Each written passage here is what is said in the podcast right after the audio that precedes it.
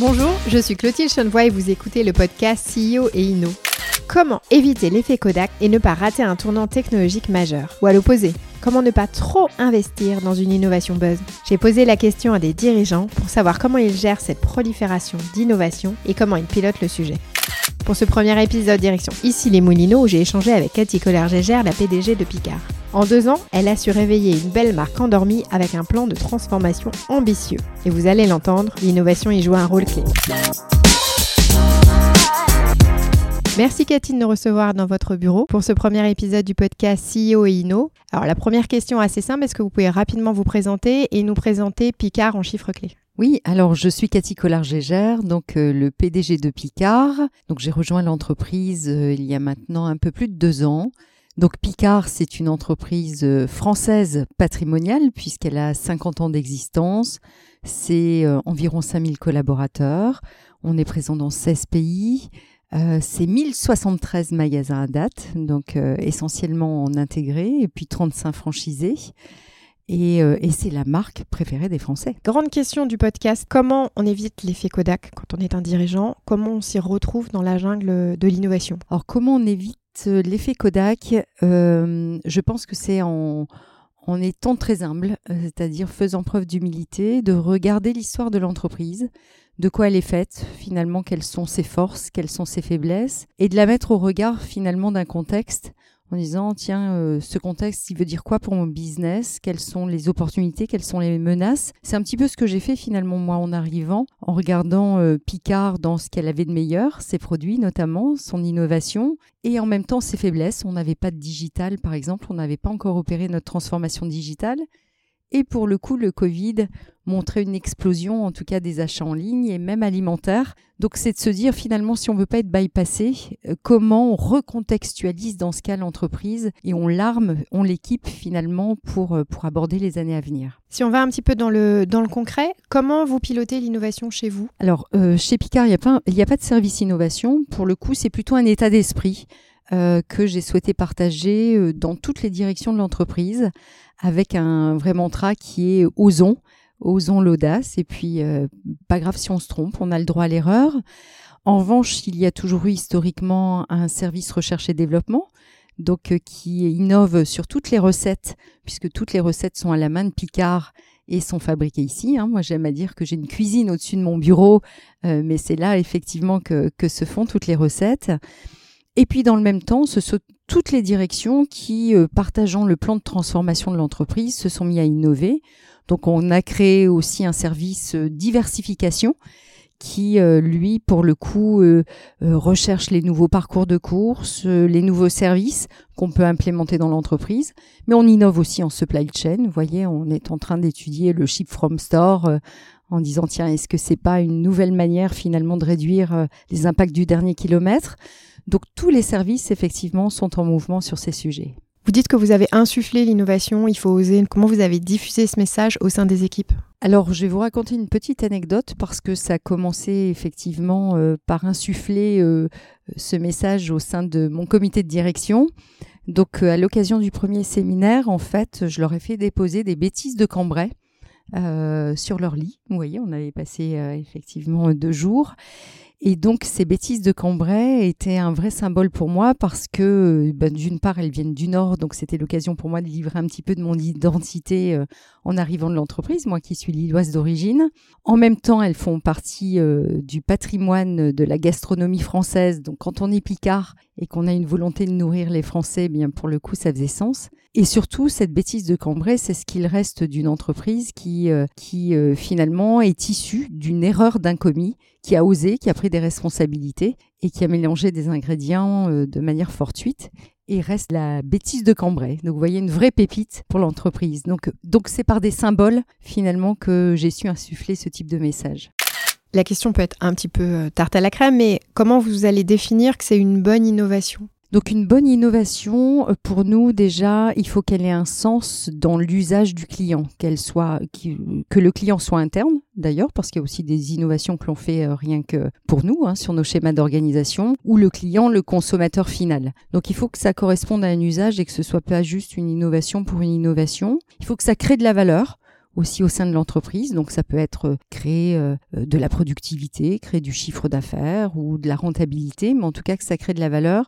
Et puis il faut que ce soit aussi une innovation durable, c'est-à-dire qui effectivement respecte l'environnement, respecte l'entreprise et puis s'inscrive dans la durée. Quand vous dites il faut que ça crée de la valeur, comment on définit ok ça c'est de la valeur et ça c'est une valeur moins importante ou, ou non il n'y en a pas? En fait, ce qui est important, c'est qu'à chaque lancement d'innovation, on définit des KPI, des indicateurs de mesure, en se disant ce sera une bonne innovation si quoi. Donc vous voyez, quand on a euh, délivré, enfin en tout cas mis en place la livraison express avec Deliveroo, on s'était mis 5 KPI qui est effectivement euh, une vraie appétence client. Est-ce que euh, le service est profitable? Est-ce qu'on n'aura aucun, aucune réclamation client? Est-ce qu'en revanche, parce qu'on fera des audits inopinés, il y aura euh, grand maintien de la chaîne du froid? Donc en fait, systématiquement en amont, on se définit des indicateurs de mesure qui permettent au bout du bout de valider s'il y a une vraie création de valeur et s'il y a déploiement finalement euh, pour nos tests engagés. Avant de faire la phase de test, comment mm. vous arbitrez entre les différents dossiers et euh, les différentes innovations ou sujets qui peuvent vous arriver sur le bureau? Euh, C'est vrai, vous avez raison, parce qu'il y en a souvent beaucoup. Alors ce qui est important, il y a deux arbitres pour le coup qui définissent la priorité des dossiers. Le premier, c'est d'abord notre raison d'être qu'on a reconstruite au sein de l'entreprise donc en 2021, qui est nourrir sans cesse l'amour du bon. Donc le bon euh, pour soi, bon pour les autres, bon pour la planète. Donc ça, c'est effectivement, il faut que le projet serve en tout cas cette euh, raison d'être. Et puis en même temps, on a, on a construit un plan de transformation avec quatre grands leviers. il faut à tout prix que effectivement cette innovation serve un des leviers parce que c'est cette trajectoire euh, qui effectivement nous emmène sur les cinq années à venir. Tout ça, ça demande aussi du financement? Oui.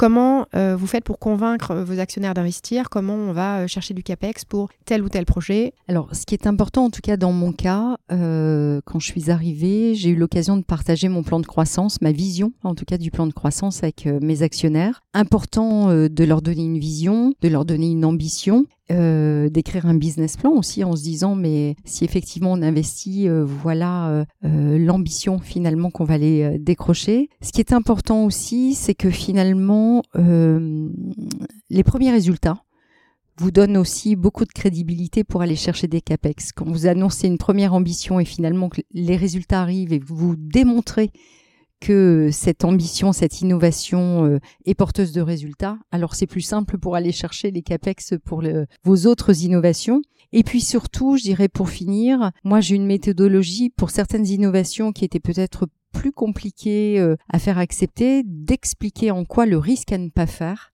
était certainement plus important que le risque à faire. Et donc, euh, et donc c'est de ce principe-là aussi que j'ai pu obtenir effectivement les financements parce que on a quasi doublé notre enveloppe en investissement chez Picard pour accompagner notre plan de croissance Proxima. Dans les innovations, donc on a le financement, on a lancé un projet, puis finalement, bah, on s'est trompé. Il n'y a pas d'appétence client ou finalement ça coûte trop cher. À partir de quand on dit OK, j'arrête, on s'est trompé et qui va prendre la décision? Donc à partir du test, c'est pour ça que on est euh, souvent en méthode, on, on, dit test and learn, c'est-à-dire on choisit une granularité qui n'est pas très impactante pour l'entreprise. Vous voyez Deliveroo pour euh, parler de ce même exemple la livraison express. On a pris d'abord 17 magasins sur Paris et on s'est dit on teste six mois. Et là, comme je vous ai dit, on s'était défini euh, cinq indicateurs de mesure. Et puis six mois après, on les a pris les uns derrière les autres en disant tiens, réclamation client, il y en a combien? Finalement, les audits inopinés sur la chaîne du froid, ils ont été satisfaisants ou pas? L'appétence a été de quel ordre? La capacité à recruter de quel ordre? Et finalement, c'est en examinant tous ces indicateurs de mesure, on se dit euh, ah non là, on s'est vraiment trompé, ou à l'inverse, effectivement, il est temps de déployer. Là, on va parler un peu des compétences RH. Euh, Est-ce que vous estimez euh, avoir ce qu'il faut en interne ou vous allez chercher vers l'externe? Je dirais les deux. En fait, euh, pour moi, il est très très important d'avoir cette capacité d'innover en interne parce que c'est la ressource de l'entreprise, c'est ce qui est moteur, c'est ce qui crée une dynamique. Donc dans mon cas, en tout cas, quand j'ai eu l'opportunité euh, euh, d'aller chercher de la compétence, eh bien, je suis allée chercher de vraies expertises digitales, par exemple, il n'y en avait pas sur la data aussi, euh, parce qu'effectivement, c'était important que l'entreprise se dote, en tout cas, de, de ces expertises-là pour effectivement grandir et se développer. Et puis en même temps, pareil, il faut avoir beaucoup d'humilité pour se dire il y a des technologies, il y a des process qu'on ne maîtrise pas et, qui prendraient trop de temps. ou qui seraient trop coûteux ou trop loin de notre cœur de métier. Et là, pour le coup, il est important de pouvoir effectivement avoir recours à de l'innovation externe et euh, de s'arrimer à, des euh, entreprises qui font, qui font euh, certaines choses bien mieux que nous. Et justement, sur les prestataires, là aussi, il y a pas mal de monde sur, sa, sur si je prends juste le marketing, je pense qu'il y a un écosystème énorme. Comment vous faites le choix de travailler avec tel ou tel prestat ou d'identifier, ok, là on va le faire plutôt en interne, là on va faire en externe? Vous avez évoqué la notion de, budget et de temps, mais euh, si on creuse un peu cette, euh, question. Quand en fait c'est extrêmement durable et, vous êtes sur, euh, sur votre cœur de métier, il est important d'avoir la maîtrise en interne. Quand effectivement vous êtes sur des sujets plus corollaires, qui demandent une technicité, qui demandent aussi un développement euh, très important informatique, il vaut mieux effectivement apaiser votre écosystème et partir sur des euh, intervenants extérieurs comme les moyens de paiement par exemple, ce genre de choses qui demanderaient euh, tellement tellement d'investissement et de construction en interne sur l'informatique, alors que finalement il y a des plateformes de paiement aujourd'hui qui jouent le rôle. Si on revient sur l'aspect recrutement, vous avez dit que vous êtes allé chercher des nouveaux profils. Est-ce que le retail attire les profils data tech? Alors peut-être Picard qui est marque préférée des Français, mais au niveau RH, qu'est-ce que ça donne? On sait que ça peut être tendu un peu dans le, dans le retail. Alors c'est vrai que le recrutement euh, n'est pas une chose simple hein, dans, dans, dans, les métiers du retail. Pour autant, euh, il est important pour nous de développer l'attractivité de l'entreprise, effectivement, et de parler. Euh, enfin, moi j'aime beaucoup aussi aller visiter les écoles pour parler de l'aventure dans laquelle effectivement je suis en train d'embarquer mes équipes, qui est une aventure de transformation. Donc quand on est un, un jeune et qu'on veut participer justement à une nouvelle histoire d'entreprise, euh, ça, ça peut faire sens. Donc en tout cas aujourd'hui, on a de vraies équipes data et digital euh, qui sont en place chez Vicard. Quel regard portez-vous sur la retail tech et notamment la retail tech française? Moi, j'ai en tout cas euh, la chance d'être régulièrement invitée dans des jurys justement où je on me présente différentes innovations. Donc, je trouve qu'il y a, il y a, il y a foison d'innovation, que la retail tech française est particulièrement active. Enfin, je trouve qu'on peut être très très fier en tout cas aujourd'hui, euh, de notre capacité à innover. Et pour travailler avec Picard, ça va être la clé d'entrée, c'est donc les différents services. Et ça, vous n'avez pas de service innovation, vous me disiez en termes d'organisation. C'est ça. Donc, euh, ce sont les services qui ont accès directement. Et puis, vous voyez, on a des comités de transformation. Donc, en fait, un rituel qu'on a mis en place au sein de l'entreprise. Et donc là, euh, moi, j'ai l'occasion de valider un certain nombre de projets qui me sont présentés au service du plan de transformation de l'entreprise on va parler d'un projet concret justement. Est-ce que vous pourriez nous dire euh, quelle est la dernière innovation lancée euh, chez Picard ou à venir? Alors la dernière, parce qu'on en a une qui a été lancée euh, donc à cette rentrée, c'est la carte Picard P qui est en fait une carte là aussi bah, qui est partie finalement d'un usage client. Vous voyez, autour de nous, on entendait beaucoup de parents finalement se dire bah, quand les enfants quittent le domicile, finalement pour faire des études ou autre, c'est pas si simple de s'assurer qu'ils mangent bien, qu'ils mangent des bonnes choses et que le budget qu'on leur alloue finalement est bien utilisé. Donc au regard de cet insight client, finalement on a lancé cette carte euh, qui est une carte de paiement qui est euh, rechargeable par les parents. Euh, donc ils peuvent mettre de 20 euros à 250 euros et qui est transférable en fait à l'enfant qui peut dépenser donc ce qu'il souhaite effectivement grâce à cette carte. Mais on est sûr qu'il mange chez Picard des bons petits plats. Donc en fait les parents n'ont bien sûr pas la vision de ce qui est acheté, mais pour autant sont rassurés effectivement que, que leur enfant consomme chez Picard. Alors, elle vient effectivement tout juste d'être lancée, mais je ne sais pas si vous avez déjà un premier retour. Euh, il n'y a pas encore un mois, pour autant, euh, elle rencontre déjà son public. Ce qui a été extraordinaire, c'est qu'elle a eu déjà beaucoup de résonance dans les médias. Euh, beaucoup de gens trouvaient euh, plutôt malin, finalement, qu'on invente une carte qui correspond complètement à un usage, à une préoccupation, en tout cas, euh, des parents cette rentrée. Et c'est ça, pour moi, les véritables innovations. Ce sont des fois des choses très simples, très pragmatiques, mais qui rencontrent effectivement une vraie préoccupation du moment. Vous dites que c'est parti des besoins clients. Vous faites des écoutes clients ou des tables rondes clients régulièrement là-dessus? Oui, on fait effectivement des tables rondes. D'ailleurs, moi, je, quand j'ai pris mon poste, euh, j'ai commencé par cela, à faire des tables rondes de clients et de non-clients euh, comprendre effectivement pourquoi euh, les gens aimaient à ce point Picard et, quelle était leur raison de venue. Et à l'inverse écouter aussi des gens qui ne fréquentaient absolument pas Picard et quels en étaient les freins. Donc euh, et ça m'a permis effectivement d'apprendre beaucoup de choses et d'orienter mon plan de croissance. Donc oui on continue en ce sens oui. Avant de passer à la, à la chronique Inno ou Pipo, selon vous, quelles sont les prochaines mutations à attendre euh, dans le retail et pour Picard? Dans le retail, pour moi, ce sera le commerce unifié. Après le commerce omnicanal, euh, euh, un petit peu tout azimut, où on a dû effectivement pendant le Covid tous développer la livraison à domicile, le click and collect, etc. pour pour répondre à une demande hein, de euh, qui était quand même extrêmement importante. Je pense que maintenant, il faut véritablement que le client, quel que soit son parcours qu'il choisit d'achat, puisse effectivement retrouver les mêmes services, euh, être considéré de la même manière. Et pour moi, ne pas opposer le commerce physique et le commerce digital. On doit trouver des logiques complémentaires, en tout cas à ces deux euh, entités. Donc, travailler très fortement l'expérience client euh, quand on est du fait en magasin. Mhm. C'est un petit peu l'objet de notre nouveau concept, hein, Bienvenue en cuisine, on a renforcé finalement le relationnel client de la dégustation pour finalement se dire, tiens, il y a une, un supplément d'âme à venir en magasin par rapport au digital et à la fois le digital le rendre très pratique, euh, euh, tant dans son euh, parcours de course que dans ses moyens de paiement. Donc je pense qu'effectivement, c'est un vrai enjeu, en tout cas, qui, s'offre à nous. Ça, vous l'avez entamé avec le plan Proxima, toute la transformation. Vous pensez en être loin de cet objectif de commerce unifié ou au contraire, c'est quelque chose où, ça y est, la maîtrise, vous arrivez en rythme de croisière, on pourrait dire? Non, on n'est pas encore au rythme de croisière puisque vous voyez le click and collect n'aura qu'un an d'existence en novembre euh, la 2015. La livraison express, on est encore en train de développer un, certain nombre d'agglomérations puis on n'est qu'avec un, seul partenaire. Donc demain, ce sera intéressant de multiplier les partenaires. Et puis surtout, euh, je pense qu'effectivement, il est important là aussi de, de que la data client euh, soit réunifiée d'un parcours à l'autre. Et là, on a encore du chemin pour le coup à opérer. Et donc les actionnaires vous suivent toujours, je suppose, vu les résultats de Picard sur euh, les différents plans de transformation oui, et projets. Ils nous suivent parce que parce qu'effectivement, en tout cas, tout ce qu'on a entrepris fait sens et donne euh, des résultats. Et puis qu'on a su inverser euh, un certain nombre de choses. Vous voyez, c'est plus de 2 millions de clients qu'on a encartés donc sur ces deux dernières années. Donc quand le client répond présent, c'est qu'effectivement on a on est dans la vérité. On va passer à la chronique Inno ou Pipo. Je vous lise quelques technologies, vous me dites si vous y croyez ou pas, si c'est game changer ou non le métavers Alors le métavers, euh, pour moi, c'est certainement le nouveau territoire à conquérir.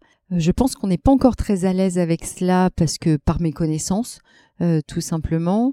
Mais, mais j'ai le sentiment qu'effectivement, ça va être un vrai territoire de conquête, oui. Le QR code alors le QR code, je dirais un peu déceptif. Moi, j'y croyais très fortement, surtout quand le pass sanitaire finalement euh, était basé sur le QR code, les menus au restaurant également. Et donc, on l'a très vite utilisé dans nos communications commerciales et pour le coup, euh, très peu d'usage. Donc, je suis très déçue parce que je pensais que tout le monde se l'était approprié à l'occasion de cette période. Et finalement, on voit que, voilà, dans notre acte, pour aller expliquer un certain nombre de choses complémentaires, c'est quand même pas très, très bien utilisé. Le NFT.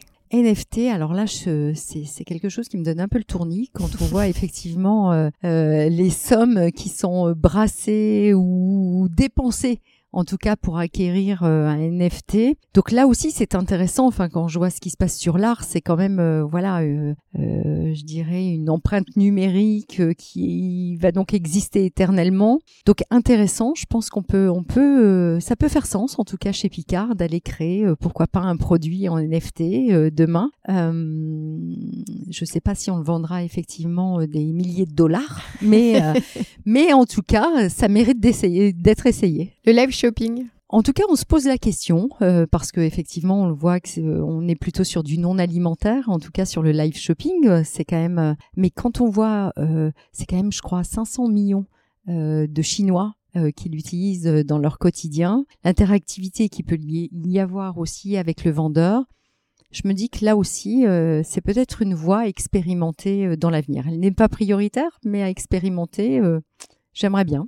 La réalité augmentée. La réalité augmentée, alors ça c'est déjà euh, finalement euh, euh, une technique qu'on utilise hein, depuis un certain nombre de temps. Moi je me souviens quand je travaillais en hypermarché, je sais plus, c'était Playmobil je crois qui, utilise la, qui utilisait la réalité augmentée pour que d'une boîte finalement de Playmobil on puisse visualiser une fois monté ce que, ce que l'objet pouvait, pouvait être.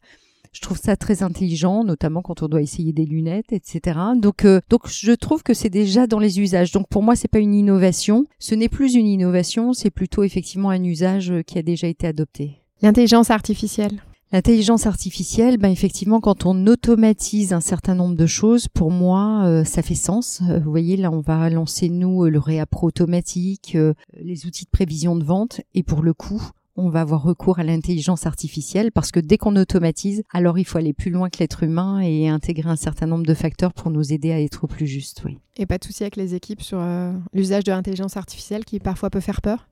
Oui, alors pas de souci, on n'en a pas encore euh, discuté véritablement dans toutes les équipes, mais euh, je pense que vous avez raison, c'est que ce sera un vrai chemin là aussi pour donner du sens et pour démocratiser en tout cas ces notions-là. Mais comme toutes les innovations, ça mérite à chaque fois d'être décodé, démocratisé pour rassurer, parce que c'est du changement et tout changement est frais. Et la dernière, la blockchain? Nécessaire, euh, essentiel en tout cas dans notre métier, euh, surtout quand on est en alimentaire, puisque en fait c'est tout un stockage d'informations qui permet notamment euh, toute la, la traçabilité pardon dans une chaîne de valeur. Donc pour le coup, oui, c'est vraiment des sujets là sur lesquels on se mobilise très fortement. Très bien, merci beaucoup Cathy pour tout votre temps. Merci beaucoup. Et à bientôt donc sur un prochain jury la nuit du commerce connecté peut-être. Absolument. Je suis sûre que vous ne ferez plus pareil vos cours chez Picard désormais. Dans le prochain épisode, on change d'univers. On bascule dans la cosmétique avec Alexandre Rubin, directeur général d'Yves France et Belgique. En attendant, on reste en contact via les réseaux sociaux et si vous avez aimé cet épisode, n'hésitez pas à lui laisser une note sur Apple Podcast, cela lui permettra de grandir beaucoup plus vite. À bientôt!